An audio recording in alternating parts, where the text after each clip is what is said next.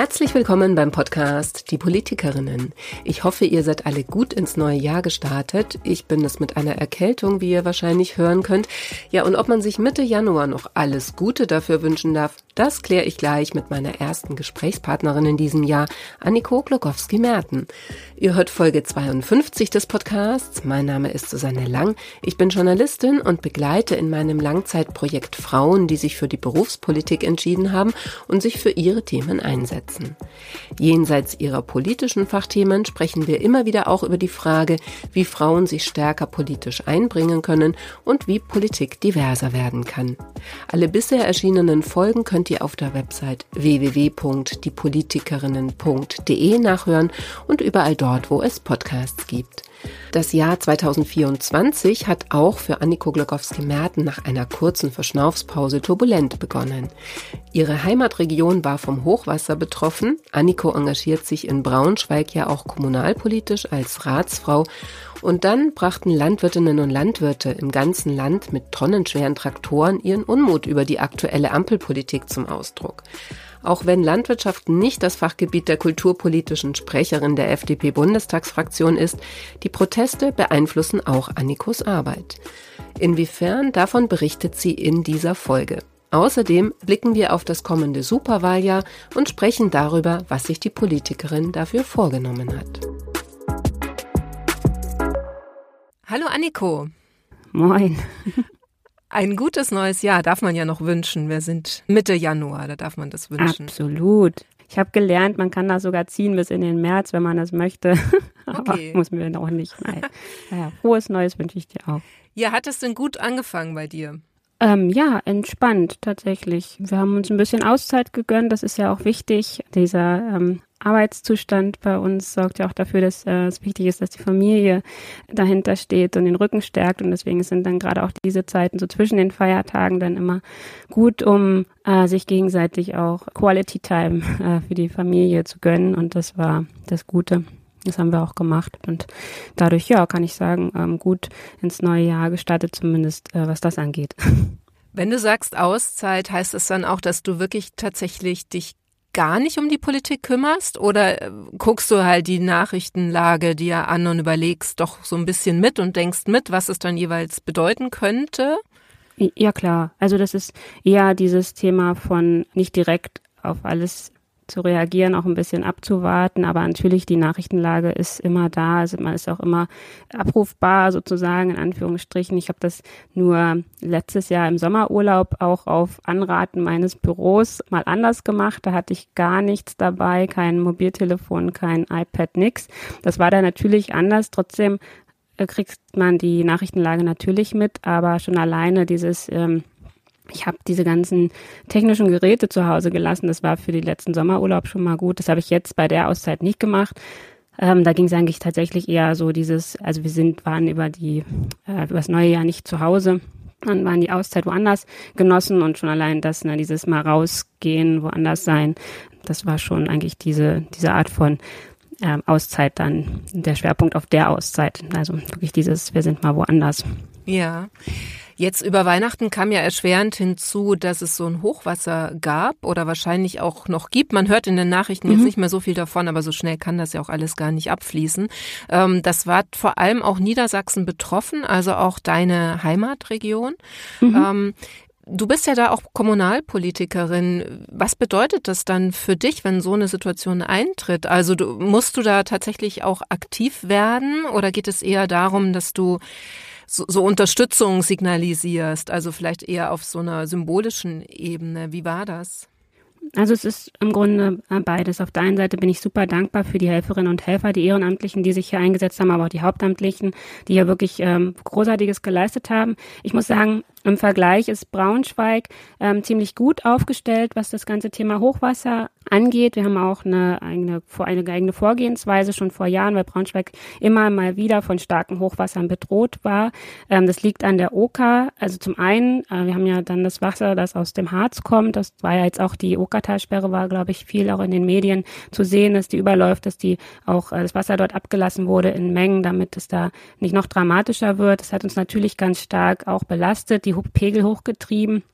Es gibt aber, es gab aber schon vor Jahren die Situation, dass ein äh, mobiler ähm, Deich angeschafft wurde für die Innenstadt, damit es eben nicht zu massiven Schäden kommt.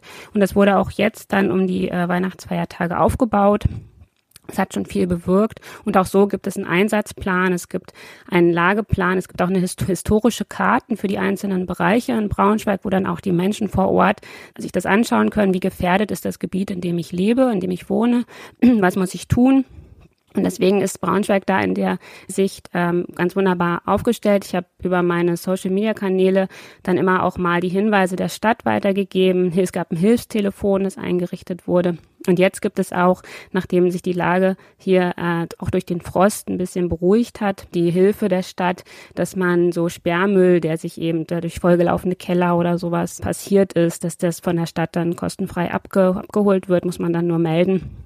Also das gibt es schon. Und das größere Problem hier in der Region ist jetzt abgesehen von der Oker eigentlich das ähm, Gebiet rund um Hildesheim. Da gibt es die innerste, die auch sehr, sehr groß äh, hochgelaufen ist. Und ich glaube, da sind die größeren Probleme. Auch das Thema in Hannover mit der Leine, das, das berührt dann sich so gegenseitig. Aber Braunschweig selber ist da tatsächlich aus den Erfahrungen der Jahre äh, gut aufgestellt. Und da bin ich auch sehr dankbar und deswegen äh, bin ich auch sehr froh, dass auch hier wirklich durch die Einsatzkräfte und die Stadt auch in der Kommunikation, wie sie mit den Bürgerinnen und Bürgern kommuniziert hat, da sehr viel ge geleistet und geschafft hat und alle Kanäle auch bedient hat, um die Menschen darüber zu informieren, wie die Lage ist und auch immer einen aktuellen Lagestand äh, gemacht hat, auch durch die, durch die Feuerwehr und der Oberbürgermeister waren da sehr aktiv.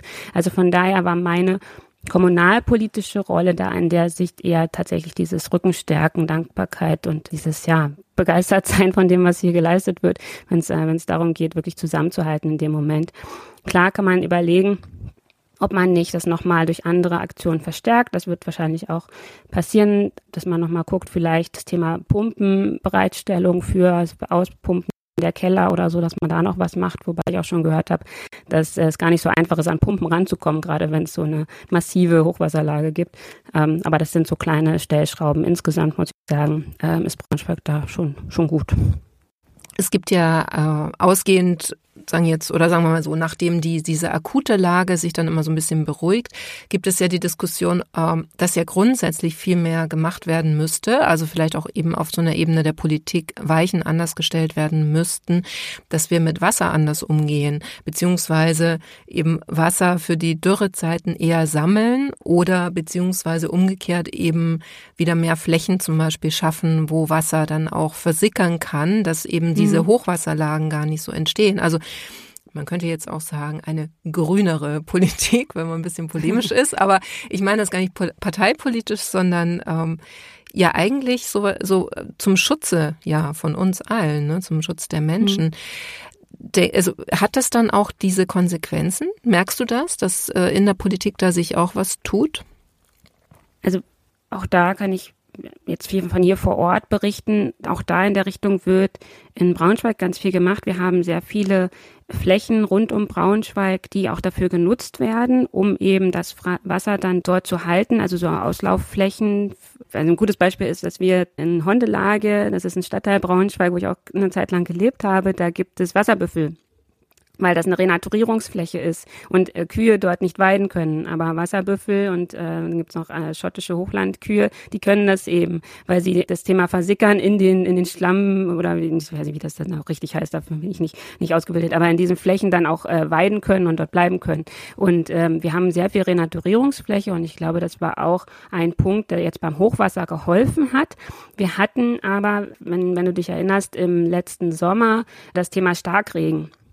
Da war Braunschweig sehr stark betroffen. Das war, weiß ich noch, äh, wie gestern in einer Sitzungswoche, dass, äh, dass, dass dann plötzlich diese Wassermassen, äh, die Bilder sind mir echt stark im Kopf geblieben, weil es auch tatsächlich die Straße, in der ich wohne, betroffen hat, die plötzlich zu einem reißenden Fluss wurde, weil es eben dort ähm, keine Möglichkeit gab, diese, diese Massen an Wasser, die so kurzzeitig eben durch den, durch den Starkregen gekommen sind, irgendwie abzufangen. Und darüber muss man schon reden und das passiert auch, was dann dort gemacht gemacht werden kann, innerstädtisch, um eben so eine Versickerungsgeschichten, auch über die Kanalisation und so weiter, dass dann äh, diese Versiegelung da aufzuheben, das passiert. Also ähm, das ist aber ein anderes Phänomen als jetzt beim, beim Hochwasser, zumindest bei uns in der, in der Region.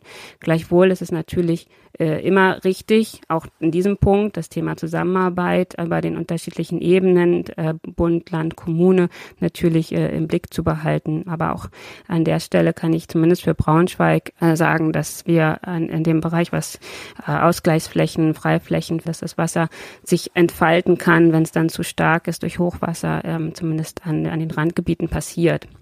Mhm. Also hast du auch das Gefühl, dass das ein Kriterium wird, das dann auch äh, zum Beispiel bei Abstimmungen, ne, wenn man jetzt überlegt, wird eine Fläche freigegeben, um bebaut zu werden oder wollen wir sie behalten, damit Wasser versickern kann, dass es dann eher auch in so eine Richtung geht für die, für die freie Fläche? Mm, ja, das ist ja im innerstädtischen Bereich immer problematisch. Ähm, da muss man sowieso schauen, wie man das schafft. In den Randgebieten ist das immer einfacher zu diskutieren. Gleichwohl ist Braunschweig auch eine Stadt, was beim Thema Fläche nicht mehr so richtig viel zu bieten hat. Wir sind da eher auch in der Diskussion, wenn ich zum Beispiel über neue Gewerbegebiete nachdenke oder sowas, da sind wir eigentlich immer schon dabei, jetzt über äh, interkommunale Geschichten nachzudenken, weil Braunschweig selber als Stadt hat gar nicht mehr die, die Möglichkeiten der großartigen Flächenbereitstellung.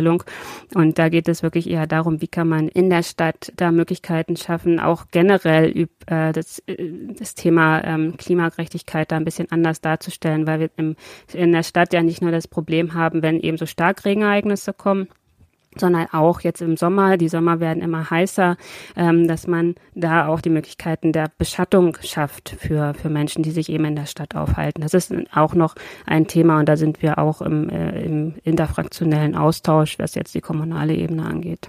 Hm, das heißt, du würdest sagen, da, da gibt es mittlerweile einen Konsens, parteiübergreifend. Es, ja, also in den demokratischen Parteien ja. oder in den demokratischen Linien gibt es das natürlich. Klar gibt es die, die das alles wegleugnen und sagen, das gibt es nicht oder es ist jetzt nur das Extreme und das muss man nicht. Aber äh, nein, bei den anderen, den Vernünftigen, äh, ist da schon der Konsens da, dass man das natürlich in Betracht ziehen muss. Und ich meine, wir haben selber im letzten Sommer einen Antrag gestellt, der ähm, auch auf eine Idee heraus entstanden ist, die es in, in den Niederlanden gab, eben das Thema Sonnencreme. Ähm, warum nicht zum Beispiel auch in den öffentlichen Bereichen der Stadt äh, Sonnencreme bereitstellen, um eben auch ähm, sich vor Sonne zu schützen. Ähm, ist dann leider nicht durchgekommen.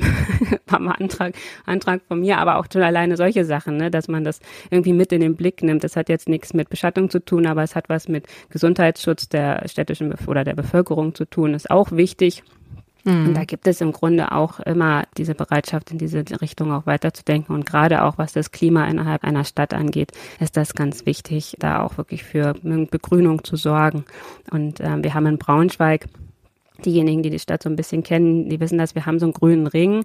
Das ist noch die von der, jetzt ein bisschen Stadtgeschichte, barocken Wallanlage zurück, die immer noch sichtbar ist. Und darunter rum ist eben die Okerumflut und da ist schon alles sehr grün und sehr, sehr ähm, grüne Parkanlagen. Aber je weiter man ins Zentrum kommt, ist dieses Thema Bäume und Beschattung und gerade auch von dem Einkaufsschloss, ähm, da gibt es eigentlich gar keine richtige Beschattung und da auch dagegen zu wirken, da gibt es eigentlich auch Konsens innerhalb der vernünftigen Ratsfraktionen. Mhm. Und das mit der Sonnencreme war ein Antrag von dir, das habe ich gerade richtig ja, verstanden. Ja, ja, ja, genau. okay. Ja, ja.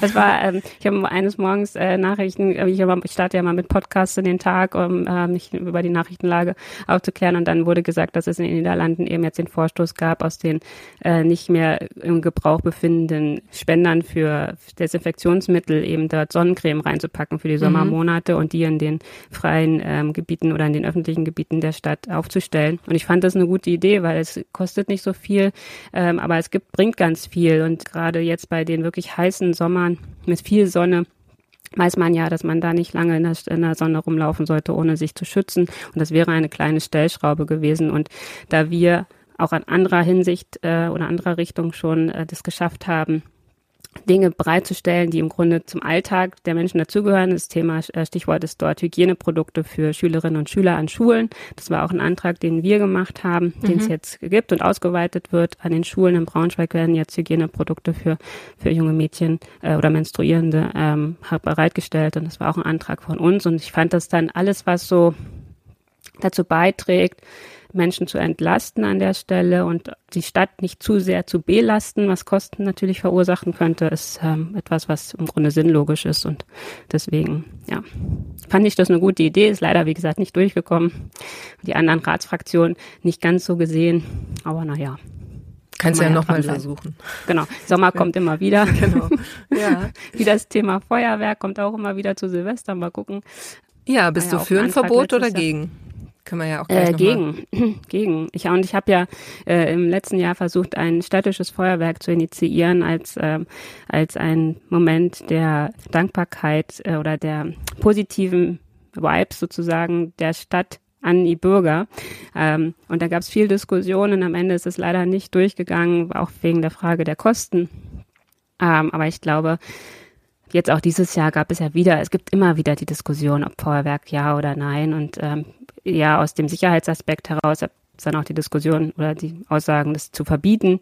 Aber bevor man etwas verbietet, was Menschen Freude bringt, kann man doch darüber nachdenken, wie man etwas schaffen kann, dass es den Menschen Freude bringt und auch trotzdem ein äh, oder gerade auch aus dem Sicht heraus einen Sicherheitsaspekt mit hineinbringt, äh, weil wenn ein Platz quasi durch ein bestimmtes Event besetzt ist, dann kann man kann das andere vielleicht nicht für ihre Zwecke nutzen und das ist ja dann eigentlich auch ganz schön. Aber naja, mal gucken. Mhm.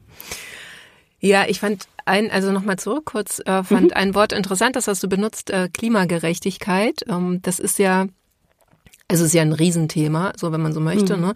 Daran ähm, schließt sich nicht unmittelbar, aber so ein bisschen das zweite große Thema jetzt Anfang des Jahres an. Das sind ja die Proteste der Landwirtinnen und Landwirte mhm. äh, diese Woche jetzt sehr massiv. Ähm, das hat natürlich auch ein bisschen mit äh, dem Spardruck im Haushalt zu tun, aber letzten Endes werden ja zum Beispiel auch klimaschädliche Subventionen abgebaut oder es wurde versucht, sie abzubauen, sagen wir mal so, mit, dem, mit den Subventionen für Agrardiesel zum Beispiel. Ähm, jetzt fühlen sich die äh, Bäuerinnen und Bauern ungerecht behandelt tatsächlich. Also ähm, nicht unbedingt, glaube ich, nur jetzt durch diese Maßnahme. Das ähm, so mein Eindruck war so das i-Tüpfelchen, also so heißt es, ne, kann man jetzt hören. Mhm. Das ist eben schon Jahrzehnte lang verfehlte Agrarpolitik gebe. Das ist so die Kritik. Kannst du das verstehen, die, die massiven Proteste oder ja zum Teil auch die Wut, die sich da so bahnbricht gerade? Ähm, ja, weil das für mich nichts Neues ist. Also ja, diese Massivität schon anders. Ähm, der Unmut der Landwirte ist ja nicht jetzt plötzlich aufgekommen, sondern ich habe bereits zur Wahlkampfzeiten 2021 mit Landwirtinnen und Landwirten gesprochen, die sich da schon massiv unter Druck fühlten, was die ganzen Auflagen angeht, wenn es um Stallbau geht, wenn es um, äh, um Düngemittel geht, ähm, all diese Dinge, die Landwirte bedrücken, die sich tatsächlich, so wie du auch sagst, jetzt über die ganzen letzten Jahre einer Landwirtschaftspolitik die immer bürokratischer wurde, immer mehr mit Auflagen verbunden wurde, durchgesetzt hat. Jetzt ist tatsächlich auch das Thema äh, durch die Kfz-Steuerbegünstigung und das Thema Agrar, diese ähm, Subvention noch mal stärker geworden, weil das tatsächlich wie so ein ähm, der, der Tropfen, der das fast zum Überlaufen gebracht hat, jetzt gerade auch so akut und ich habe selber mit Landwirten und Landwirten bereits vor der Winterpause gesprochen, jetzt auch in den Tagen noch vor der Aktionswoche mit Verbänden und Landwirten und habe da schon unsere Meinung dazu gesagt. Ich war jetzt auch beim Aktionstag selber auf dem Podium und durfte eine kurze Rede halten. Ich habe die absichtlich auch tatsächlich kurz gehalten, weil mir wurde zwar zugesagt, ich könne Redezeit 15 Minuten haben. Da habe ich gesagt, ähm, nee, das mache ich auf gar keinen Fall. Ich bin keine Agrarpolitikerin, ich bin keine Landwirtin. Ich stelle mich nicht für eine Viertelstunde vor euch hin und erzähle euch, was ihr zu tun und zu lassen habt. Das mache ich ganz bestimmt nicht, sondern ich sage euch, wie es nur gemeinsam gehen kann und gehen sollte. Und bin dann auch ganz froh darüber, dass das, was ich gesagt habe, ja auch kritisch gesehen wurde. Es gab so ein paar paar Pfiffe, aber es gab auch Beifall und es gab auch Lob im Nachhinein, mein, mein Redebeitrag und überhaupt da zu sein und sich zu stellen, auch dem Austausch zu stellen. Das ist das aber, was total wichtig ist, weil man kann nicht Politik machen für eine bestimmte Branche, wenn man nicht mit dieser Branche auch redet. Das ist bei den Landwirten so, das ist in meinem originären Politikbereich mit der Kultur- und Kreativwirtschaft so. Ich kann da nicht Entscheidungen treffen, ohne das in Abstimmung zu machen. Und aber zurück zu dieser Aktionswoche ich kann tatsächlich verstehen, dass ähm, das jetzt wirklich mal gezeigt wird, hier, wir sind da, wir sind viele. In Braunschweig war eine Demo angemeldet worden mit 300 Traktoren. Am Ende waren es 1800 die in der Stadt verteilt, Traktoren, landwirtschaftliche Geräte, auch, auch LKWs waren dabei. Ähm, es waren beeindruckende Bilder, das habe ich Ihnen auch gesagt. Es war mega, da zu, da zu sein und das zu sehen, dieses Engagement zu sehen, diese Solidarität untereinander zu sehen. Und das ist stark und gut und richtig, weil es im Grunde auch nur so durch starke Bilder in der Sinne, in dem Sinne geht. Und was ich aber auch deutlich gemacht habe, ist, was eben nicht geht. Und äh, das ist das, was rechte Gruppierungen versuchen eben das Thema der Landwirte jetzt aufzunehmen und zu unterwandern und für eigene Zwecke zu nutzen. Und ich bin da aber sehr dankbar, dass auch unsere Landwirte hier in der Region da sehr aufmerksam sind, die Polizei sehr aufmerksam war bei der Kundgebung und auch solche Menschen, die da waren, tatsächlich des Platzes verwiesen haben. Und ähm, ich glaube, da gibt es zumindest bei den Landwirten hier in der Region eine große Bereitschaft, das auch wirklich zu zeigen, wir sind anders, wir wollen, wir stehen für unsere Themen ein und lassen uns nicht unterwandern. Und das ist gut und richtig. Und da bin ich auch sehr dankbar und stolz für das, was Sie da auch auf der Kundgebung gezeigt haben. Hm. Wo gab es denn dann Pfiffe bei deiner Rede? tatsächlich natürlich, als ich gesagt habe, dass der Konsens, der jetzt gefunden wurde, gut ist, ähm, dieses, äh, dass die Kfz-Steuerbefreiung bleibt. Ich habe eigentlich mich auch nur auch darauf bezogen, das Thema Agrardiesel, das ist auch gerade hier bei der FDP Niedersachsen. Wir hätten uns da tatsächlich mehr gewünscht. Das habe ich den Landwirten auch gesagt. Es ist ähm, etwas, das natürlich ähm, bei diesen ganzen Dingen, die wirklich auf die Landwirte drücken, äh, da nochmal zusätzlich hinzukommt. Deswegen äh, eine stufenweise Rücknahme der Subvention an der Stelle ähm, ist auch schon gut, weil das eine Planbarkeit schafft. Aber gleichzeitig äh, hätten wir uns vielleicht auch an der Stelle vorstellen können, dass man das auch komplett mit aus dem, aus dem Blick nimmt. Aber alles in allem sind wir sehr froh, oder bin ich auch froh, dass es überhaupt einen Konsens gab, äh, der auch die, die Landwirte da an der Stelle tatsächlich wieder entlastet, den Druck runternimmt von ihrer Seite. Und der, an die anderen Sachen, die sie bedrücken, sind ja auch gar nicht originär Dinge, die wir hier in, im Bund, also es ist, fokussiert sich ja jetzt viel auf die Arbeit der Ampel, auch bei den Landwirten. Aber wie du ja auch vorhin schon richtigerweise gesagt hast, geht ja da eine Landwirtschaftspolitik mit einher, die ähm, sehr viele Jahre lang nicht ampelgesteuert war und auch nicht nur im Bund ähm, gesteuert war, sondern eben auch auf europäischer Ebene. Die Landwirte befinden sich wie im Grunde fast jeder an, jedes andere mittelständische oder jedes Unternehmen, weil die Landwirte sind ja im Grunde die ersten Unternehmer die mit einer sehr großen Verantwortung für die Gesellschaft dort etwas produzieren, was für uns grundlegend einfach dazugehört, essentiell ist für, für unser Leben. Aber sie sind im Wettbewerb mit, äh, mit dem Europa, im Europa, sie sind im Wettbewerb global. Und da ist es auch das Thema, ich glaube, das hat jetzt auch der Landwirtschaftsminister wieder angesprochen, Christian Lindner hat es auch angesprochen. Ähm, das, äh, das Thema der Verbraucher, ne? dieses, dieses, diese Verantwortung der Landwirtschaft für die Gesellschaft, aber eben auch die Verantwortung der Gesellschaft der Verbraucher für die Landwirtschaft. Und diese Verantwortung zeigt sich eben auch an der Kasse im Supermarkt oder eben auch beim Einkauf auf dem Wochenmarkt. Und da ist es auch ehrlicherweise so, ein Einkauf auf dem Wochenmarkt ist schon mal besser für Landwirte und für die regionale äh, Landwirtschaft als der Einkauf im Supermarkt, weil äh, im Supermarkt habe ich dann vielleicht Äpfel aus Italien oder eben das argentinische äh, Rindfleisch und nicht das, was bei mir regional vor Ort produziert wurde. Und da kann sich jeder und jede an die eigene Nase fassen, inwieweit man auch viel für die ähm, heimische Landwirtschaft tun kann, indem man einfach mal aus sich selber hinterfragt und schaut, wo bekomme ich das, was ich zu mir nehme, eigentlich auch her und wie wird es produziert. Und da rede ich jetzt nicht über diese auch Tierlabel-Geschichten, sondern erstmal grundsätzlich darüber, kenne ich zum Beispiel den Landwirt, wo mein Fleisch herkommt.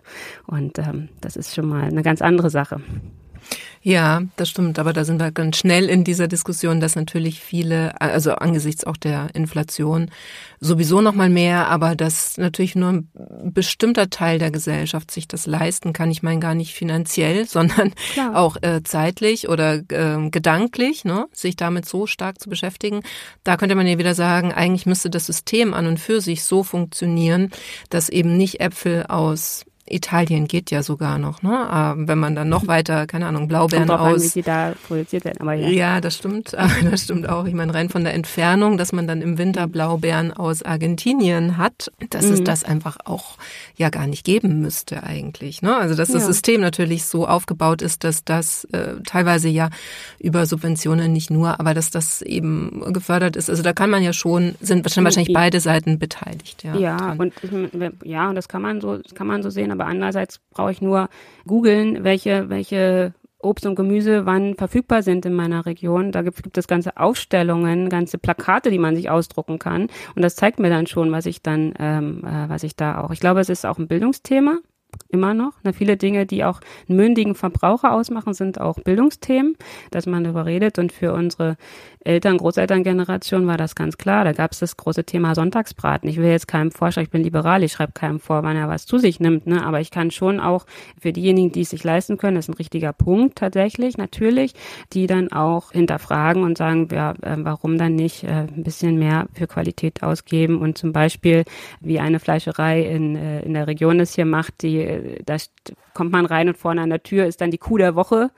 Das ist ganz eindrücklich bei mir gewesen. Da war nämlich ein Plakat von Luise das ist die Kuh der Woche und dann hast du das Fleisch von der Luise und ich, jetzt mag manche abschrecken, die generell genau, mit, mit dem Fleisch ab, nicht, ne? das schreckt, ja, mag ja. manche abschrecken. Ich fand es sehr sympathisch, weil es mhm. natürlich auch in so eine Nähe brachte und vielleicht aber auch zum, das Thema Abschreckung ist das eine, aber zum anderen auch eine sehr viel mehr in die Qualität und ich meine, es ist dann, man hat so einen Bezug zu dem, was man zu sich nimmt und das hat natürlich auch eine andere, andere Art von Respekt zu dem, ja, was man dann zu ja. sich nimmt. Ne? Also von daher, ja, Abschreckung, Respekt, wie man auch immer man das interpretiert, aber das hat auch etwas damit zu tun, dass ich ähm, dem ich meine, alles, was ich zu mir nehme, ist in meinem Körper drin.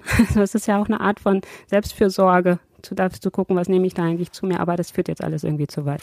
Ja, genau, wir waren eigentlich bei der Klimagerechtigkeit, ähm, beziehungsweise ja. ich leite das mal ab von dem, oder habe das ein bisschen abgeleitet. Also ähm, ich fand das eindrücklich, dass man ja auch symbolisch, ne, diesen, diesen massiven Protest ja da als Vorgeschmack vielleicht auch begreifen kann, ja, was äh, also es gibt ja noch ganz andere Branchen und Bereiche, die relevant sind für so eine Klimatransformation oder für eine Transformation von Wirtschaft und eigentlich letzten Endes auch äh, Verkehr und so weiter, alles was da sozusagen genau. dranhängt, ne? Ähm, die aber natürlich, mh, mhm. die aber natürlich sehr stark, äh, also die gehen vielleicht nicht auf die Straße und blockieren Autobahnen ähm, aufwarten, die haben andere Wege und Mittel, das dann äh, da Einfluss zu nehmen. Aber es ist doch, wenn man das sieht, könnte man ja auch denken, es ist schon ein sehr, sehr dickes Brett zu bohren, wenn man so ein bisschen mehr in Richtung ja, ich meine gar nicht jetzt nachhaltig im Sinne von, ich will gar nicht auf diese ideologische Diskussion, ne, ob jetzt äh, grüne Wirtschaft gut oder schlecht ist, aber einfach eine, ein System, das äh, Natur und uns selber letzten Endes auch nicht mehr so ausbeutet oder es äh, ja klar ist, dass es so auch nicht weitergehen kann. Da gibt es ja einen Konsens. Aber wie soll das eben gehen, wenn es so massive Interessensgruppen gibt, ja überall eigentlich letzten Endes, die natürlich dagegen sind, weil sie erstmal verlieren werden bei so einer Transformation. Mhm. Also ich glaube, das sind mehrere Punkte. Auf der einen Seite ist es richtig, das Thema Transformation, das uns in allen und vielen Bereichen einfach jetzt gerade auch am Herzen liegen muss und es auch so ist. Das Thema Transformation geht aber nur im aushandeln, darüber reden und in einen Diskurs zu führen. Und ich glaube, was jetzt eben massiv stattfindet, ist etwas, was vorher gar nicht so richtig sichtbar war. Das Thema Diskurs und Aushandeln. Kompromisse finden, Dinge wirklich ansprechen. Ähm, ist das immer gleich wie so eine Eskalationsspirale. Aber eigentlich ist das, was jetzt stattfindet, und das ist der, der Kern dessen, was ja auch eine Demokratie ausmacht, dieses für seine Interessen sich aufzumachen und das zu formulieren und kundzutun. Das ist wundervoll für eine Demokratie. Das ist tatsächlich unsere Stärke. Und dann gemeinsam Dinge und die Transformation voranzubringen. Das ist, das ist ganz wunderbar. Das ist, darf aber nicht einhergehen mit dem Thema, was wir vorhin schon hatten, des Umsturzes, der Gewalt und wenn sie nur rhetorisch äh, Gewalt darstellt, aber Menschen, die Verantwortung übernehmen, ähm, in welchem Bereich auch immer, ob politisch, ob als Landwirt, ob als Unternehmer, ob als Lehrerin, Lehrer, als Pflegekraft, ähm, anzugehen, weil sie eben das tun und dafür einstehen und Haltung zeigen in dem, was sie tun. Bei Drei König, Marie Agnes hat, äh, Strack-Zimmermann hat da eine wunderbare Rede gehalten, die wirklich äh, unglaublich gut war und auch ihren Kern, auch so wie sie ist, wunderbar dargestellt hat, aber schon allein, wie sie angefangen hat und gesagt hat, heutzutage dieses, ich kotze mich einfach aus im Netz.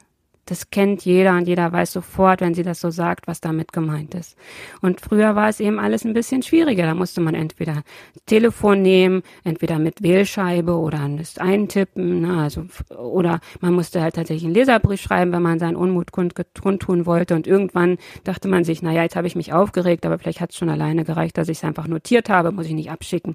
Aber heutzutage macht man Klick, Klick, Klick und fertig und dann ist alles, alles draußen oder man bastelt lustige Kacheln, wo man dann auch ähm, sehr grenzwertige Dinge formuliert. Das sind eine ganz andere Art der, der Kommunikation und der es wirklich auch schwierig macht, ähm, über Kommunikationswege zu reden. Was äh, im Moment ja auch auftaucht, ist ja dieser Vergleich zwischen, was machen die Landwirte jetzt und warum sind viele auch, stehen viele hinter den Landwirten, solidarisieren sich mit denen und warum ist bei der letzten Generation, wenn die eben sich an der Straße festkleben, immer gleich so ein hier, die sind doof oder die, das, ist alles nicht richtig, was die da machen. Und ähm, ich, ich, ich habe für mich habe ich da äh, ganz klar eine Vorstellung, warum das eine akzeptiert wird und das andere nicht. Und das ist eben diese, diese Gesprächsbereitschaft. Weil Landwirte sind jetzt sehr aktiv, sie haben eine ganze Aktionswoche, sie haben eine große Kundgebung gemacht, sie blockieren Straßen, ja, aber sind dann trotzdem gesprächsbereit kommen auch zu mir, kommen zu mir ins Büro, ich gehe zu ihnen, wie auch immer, wir tauschen uns aus. Die letzte Generation ist nicht gesprächsbereit. Na, da muss ich aber kurz sagen, die waren auch bei Volker Wissing. Also ja. die, die waren schon auch äh, dialogbereit. Da ist nur sozusagen, gibt es halt keine Möglichkeit äh, eines Konsenses, was zum ja. Beispiel das Tempolimit angeht, ne? Ja, also, ne, es gibt dann immer bestimmte, bestimmte Grenzen. Ich erlebe, erlebe sie eher wenig gesprächsbereit. Aber, mhm. naja, gut. Aber ne, ich glaube, da ist wirklich so eine andere Art von Solidarisierung. Aber ich glaube tatsächlich, äh, um nochmal den Bogen zurückzuführen, dieses Thema, Dinge anzusprechen, auch sich aktiv für Dinge einzusetzen, auch sehr stark durch, durch Aktionen, ist, ist richtig und wichtig und Teil unserer Demokratie. Und deswegen habe ich auch zu den Landwirten gesagt, ihr könnt wirklich stolz darauf sein, was ihr geschafft habt, mit wie, viel, wie viele Menschen ihr mobilisiert bekommen habt, um zu zeigen, hier, wir sind da, wir sind viele. Das hat mich an dran erinnert, als Kultur- und Kreativschaffende in, äh, im kalten Februar demonstriert haben und gezeigt haben, wir sind auch viele und wir können jetzt gerade nicht das tun, äh, was wir, wofür wir einstehen, was unser Leben ist, eben Kultur Kultur schaffen. Und ähm, das hat mich da tatsächlich sehr, sehr zurückerinnert an, diesen, an diese Zeit, wo wir ja. gezeigt haben, wir sind auch viele.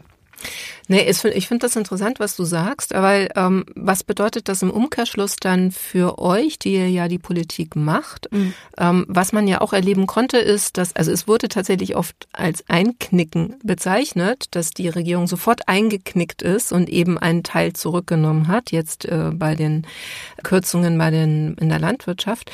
Ist es denn dann überhaupt noch möglich, wenn jetzt Menschen anfangen, was ja in der Demokratie eben gut ist, ihre Interessen massiver zu vertreten, da mehr Druck zu machen.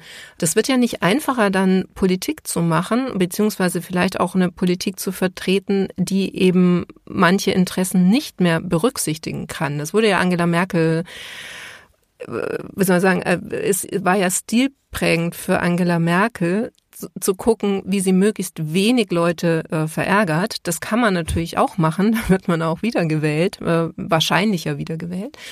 Aber damit schafft man ja keine Veränderung. Nee, genau. Und das ist ja auch ähm, eigentlich das, was ich vorhin kurz ansprach, das Thema, wenn eben kein, kein Diskurs stattfindet, wenn man nicht in die Diskussion über bestimmte Punkte geht und die aushandelt, mal offensiver, mal lauter, mal leiser, aber wenigstens so, dass es auch wahrgenommen wird. Ich finde einen wahrnehmbaren ähm, Austausch besser ähm, und den Diskurs tatsächlich besser, als wenn etwas irgendwie dieses Gefühl von, das ist im Hintertürchen ausgekungelt worden. Warum sind denn jetzt gerade auch alle so äh, dieses, ja, die Ampel würde ständig streiten und bla bla bla weil das irgendwie die ganzen letzten Jahre alles zu leise war. Das war irgendwie alles so Konsens und es wurde dann gemacht, dieses, wir machen das jetzt so, wir schaffen das, das wird schon, keine Sorge, irgendwie, so. Aber dieses irgendwie, ohne die Menschen mitzunehmen, krankte ja dann auch daran. Und ich finde es gerade schwierig, vielleicht äh, untertrieben, aber wenn zum Beispiel eine Julia Klöckner, die auch Landwirtschaftsministerin war, sich jetzt hinstellt und sich mit den Landwirten solidarisiert, sehr, naja, scheinheilig tatsächlich, weil dafür hat die Union, die CSU viel zu lange auch das Ressort gehabt, um sich jetzt hinzustellen, dass wir gefälligst hier mehr auf die Landwirte gucken sollen und uns hier da gefälligst da äh, ein bisschen anders aufstellen sollen, weil sorry, ähm, viele Dinge und da ist diese wirklich diese Argumentation von, das Fass läuft jetzt über. Warum läuft es denn über? Weil eben lange Jahre Landwirtschaftspolitik gemacht wurde, die das fast zum Überlaufen gebracht haben. Und jetzt krankt es oder jetzt äh, echauffieren sich alle an, an diesen Punkten, die jetzt durch die Haushaltslage eingebracht wurden, die jetzt teilweise zurückgenommen wurden, was, ist, was richtig ist, ähm, dass der Rest nicht so zurückgenommen wurde, habe ich vorhin schon gesagt. Hätten wir uns anders vorstellen können, aber es ist auch so, die Landwirte haben auch da, können da ihren Teil dazu beitragen, dem, was die Gesellschaft, die Gemeinschaft leisten muss. Aber sich als Union hinzustellen und zu sagen, wir stehen jetzt, wir stehen jetzt an eurer Seite, das hätten sie jahrelang machen können und das auch auf europäischer Ebene zeigen können. Also Mhm. Frau von der Leyen ist da Kommissionspräsidentin. Ja. Und wir haben Europawahlen dieses Jahr. Huhu. Das ja. kann ja auch nochmal spannend werden für die Landwirte. Darüber sprechen wir auch gleich nochmal. Ich wollte nur nochmal nachfragen, aber das muss doch dann eben richtig frustrierend sein, dass so sieht es ja zumindest jetzt aus, wenn man die Umfragen anguckt, dass höchstwahrscheinlich aber wieder die Union regieren wird und nicht mehr die Ampel weiter regieren wird. Also sprich, es wird nicht so richtig honoriert. Ich habe ja keine also keiner hat eine Glaskugel, wo man die Zukunft schauen kann. Wenn ich das könnte, nein, ich würde, würde ich auch gar nicht wollen. Aber ich habe für mich selber, ich gebe ja mal so Jahresmotto raus. Und äh, mein Büro weiß das schon. Das Jahresmotto für dieses Jahr ist Standhalten mhm. tatsächlich. Das ähm, Thema Standhalten habe ich für mich selber aus privaten Gründen vor Jahren schon mal formuliert und es ist tatsächlich wieder so. Und ich habe drei U's ausgemacht, drei große U's, warum das Thema Standhalten besonders wichtig sein wird in diesem Jahr. Und es ist das große Thema ist Ukraine, weil ich glaube, das jährt sich wieder, der 24. Februar 24 jährt sich wieder und es ist ein zu attraktives Datum, als dass Putin da nicht irgendwie auf irgendwelche Ideen kommt, zumal er auch noch Wahlen hat dieses Jahr. Wir haben Wahlen in der Ukraine, in Russland, äh, in den USA noch ein großes U, was ich in meinen anderen U's gar nicht drin habe, aber damit hineinschwingt. Dann ist das Thema tatsächlich Umfragen, ist richtig. Wobei ich immer äh, sage, man darf sich da nicht zu sehr drauf fokussieren und sich dadurch klein machen, indem man zu sehr auf die Umfragewerte schaut, sondern tatsächlich die auch nutzt, um zu zeigen, sachlich koordiniert weiterzuarbeiten oder zu arbeiten sich nicht aus der Ruhe bringen zu lassen. Das Thema Standhalten ist da tatsächlich sehr groß, auch wenn wir den Blick werfen auf die Landtagswahlen dieses Jahr und Kommunalwahlen haben wir auch. Also es ist auch im Grunde so ein kleines Superwahljahr dem, was uns vor, vorher liegt. Und dann ist das andere, das dritte U, was, was mich sehr bedrückt, das Thema Umgang. Das Umgang, das Thema Umgang der Gesellschaft miteinander. Äh, und ich glaube, da ist auch viel zu tun. Und das zeigt sich jetzt und das wird sich im ganzen Laufe des, des Jahres auch zeigen, wie sehr die Demokratie, die Gemeinschaft, die Gesellschaft gefordert ist, einen guten Umgang miteinander zu finden, was auch wieder mit dem Thema Diskurs und Konsens zusammenfindet und zusammenfügt. Mhm. Hast du denn auch einen Plan dir gemacht, wie du das schaffen möchtest? Also, oder was dein Beitrag dazu sein könnte. Also jetzt natürlich nicht zu den Wahlen in der Ukraine oder in den USA, aber was so Sachen angeht wie den äh, Umgang oder den Diskurs oder eben auch vielleicht schon im, im innerdeutschen Raum politisch äh, gibt es ja auch Wahlen. Ne? In Ostdeutschland mhm. gibt es viele Wahlen. Ähm, hast du dir da auch einen Plan gemacht? Ähm, ja, ich, also ich habe ähm, mir schon Dinge überlegt. Ich habe aber auch schon äh, weitere Dinge noch angestoßen. Ich habe zum Beispiel der FDP Brandenburg als dem äh, Landesverband, der ja auch Wahlen hat in diesem Jahr, äh, schon angeboten, dadurch, dass es auch meine Heimat ist, dass ich gerne vorbeikomme und sie unterstütze im Wahlkampf, ähm, bin ich gerne bereit, auch wieder in meine alte Heimat zu fahren und dort Flagge zu zeigen. Ähm, was liberale Politik ausmacht und mich auch den, äh, den Bürgerinnen und Bürgern vor Ort zu stellen und eben so auch die FDP Brandenburg zu unterstützen, aber auch andere Landesverbände, wie man das auch äh, macht in Wahlkampfzeiten, aber auch da, darüber hinaus. Anderes Thema ist natürlich der, die Gespräche mit Bürgerinnen und Bürgern, ähm, die ich vorher schon geführt habe, die ich gar nicht so präsent mache. Die laufen auch und die sind aber nicht über meine Social Media Kanäle, die poste ich nicht. Ne? Ich habe ganz viele Gespräche, habe diese Woche mehrere Gespräche mit Bürgerinnen und Bürgern, die auch ihren Unmut kundtun. Dann sitzen wir zusammen am Tisch und reden darüber, was ihnen eigentlich unter den Nägeln brennt, und das auch verstärkt zu machen und auch immer wieder dazu aufzurufen, dass das ein Teil meines meiner Jobbeschreibung ist, als Abgeordnete dafür da zu sein und Gespräche, für Gespräche da zu sein und das auch deutlich zu machen, was, was eigentlich das ist, was ich mache. Was auch überraschenderweise, eine kurze Anekdote noch aus ähm, dieser Woche, ich laufe durch die Innenstadt und ähm, sehe äh, äh, alte Bekannte in Anführungsstrichen, die dann immer ganz erschrocken mich angucken und sagen, oh, auch hier. Und dann sage ich, äh, ja, na, es ist Wahlkreiswoche, ich bin natürlich zu Hause. Ja, weil alle mal denken, ich bin jetzt nur in Berlin. Ne? Aber ich bin ja, bin nicht nur in Berlin. Ich habe meine Sitzungswochen und den Rest verbringe ich im Wahlkreis und dort auch, so wie ich es bisher gemacht habe, die Gespräche zu äh, führen und auch zu verstärken ähm, und in den Diskurs zu gehen. Das ist etwas, was natürlich da auch ganz, ganz wichtig reinspielt. Ja, vielen Dank, Anniko. Wir sind jetzt schon relativ lang in der Folge, deshalb würde ich sagen, Europawahl und all diese vielen Themen, die du hier angeschnitten hast, die besprechen wir dann in den nächsten Folgen. Es wird uns ja auf jeden Fall weiter beschäftigen. Absolut. Für jetzt erstmal vielen Dank für den Januar-Auftaktseinblick und alles Gute noch für die Zeit ja, jetzt. Wünsche ich dir auch. Ja, ebenso. Danke auch euch. Schön, dass ihr dabei wart bei dieser Auftaktfolge ins Jahr 2024. Falls ihr aus dem vergangenen Jahr noch Podcast-Folgen nachhören wollt, dann könnt ihr das natürlich gerne machen. Und zwar findet ihr alle Folgen entweder auf der Website www.diepolitikerinnen.de und auf allen gängigen Podcast-Plattformen. Ich freue mich auch, wenn ihr dort Likes hinterlasst oder wenn ihr auch gerne mitdiskutieren wollt, kommentiert, schickt uns Anregungen. Wir freuen uns auf eure Beteiligung. Bis dahin, macht's gut.